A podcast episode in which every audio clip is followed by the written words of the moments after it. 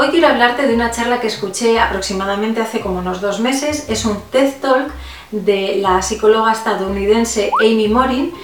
y habla de cómo convertirnos en personas mentalmente fuertes. Pero antes de nada deja que me presente, mi nombre es Amalia de Gonzalo, soy fotógrafa y coach de imagen y ayudo a otras mujeres a gestionar la imagen de su empresa.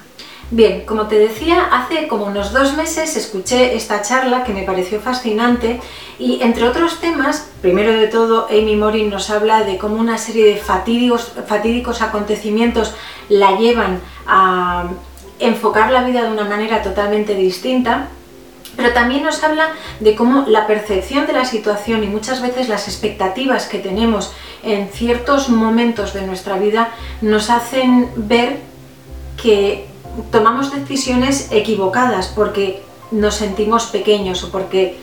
de alguna manera sentimos que no somos mentalmente fuertes. Por ejemplo, nos pone un ejemplo muy sencillo que es vamos conduciendo y alguien nos pita y resulta que el semáforo eh, ha pasado de rojo a verde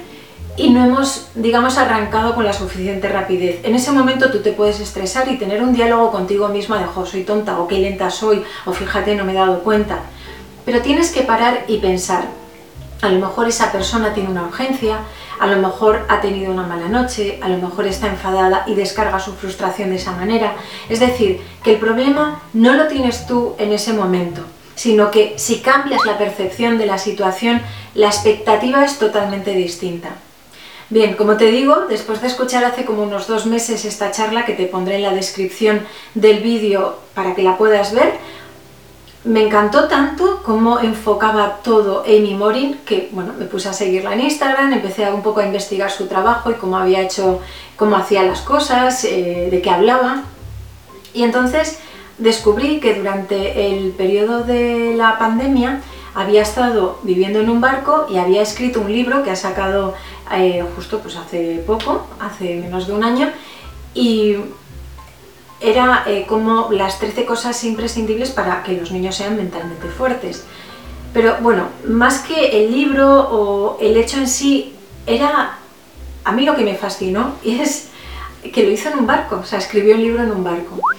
Yo soy una persona de mar, he sido una persona que he vivido siempre en la costa y tengo el mar muy presente en mi vida, en mi día a día. Incluso cuando estoy en el interior necesito de alguna manera siempre ir a alguna zona donde haya agua. Entonces, el, pensar que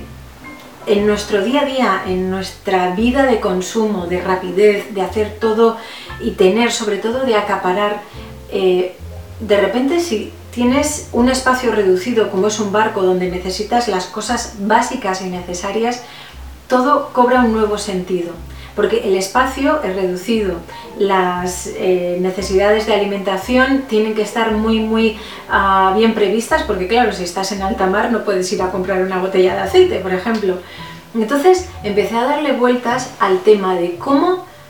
plantear o qué distinta sería nuestra vida si nos la planteáramos como si viviéramos en un barco,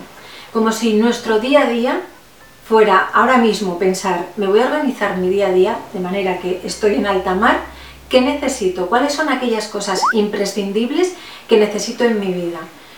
Y cuando he de decir que me, impactan mucho las cosas que mi Morin tiene un podcast también y habla de bastantes cosas y me impacta porque digamos que va la simplicidad de, la vida, busca como el core, ¿no? el centro de las cosas. Y entonces me pareció fascinante pensar en cómo organizar, imagínate, puedes organizar una semana como si vivieras en un barco, qué es lo que necesitas de ropa, de alimentación, de libros, eh, ¿qué, qué, cosas necesitas hacer que son tan tan imprescindibles. Cuando te paras e, y te pones en ese punto, en esa mentalidad, te das cuenta de que muchas de las cosas que tenemos a día de hoy no nos sirven para nada. Y ya ese afán consumista, ese afán de tener necesidad de continuamente acaparar, es como que se frena. Y bueno, pues esta era la reflexión un poco de hoy.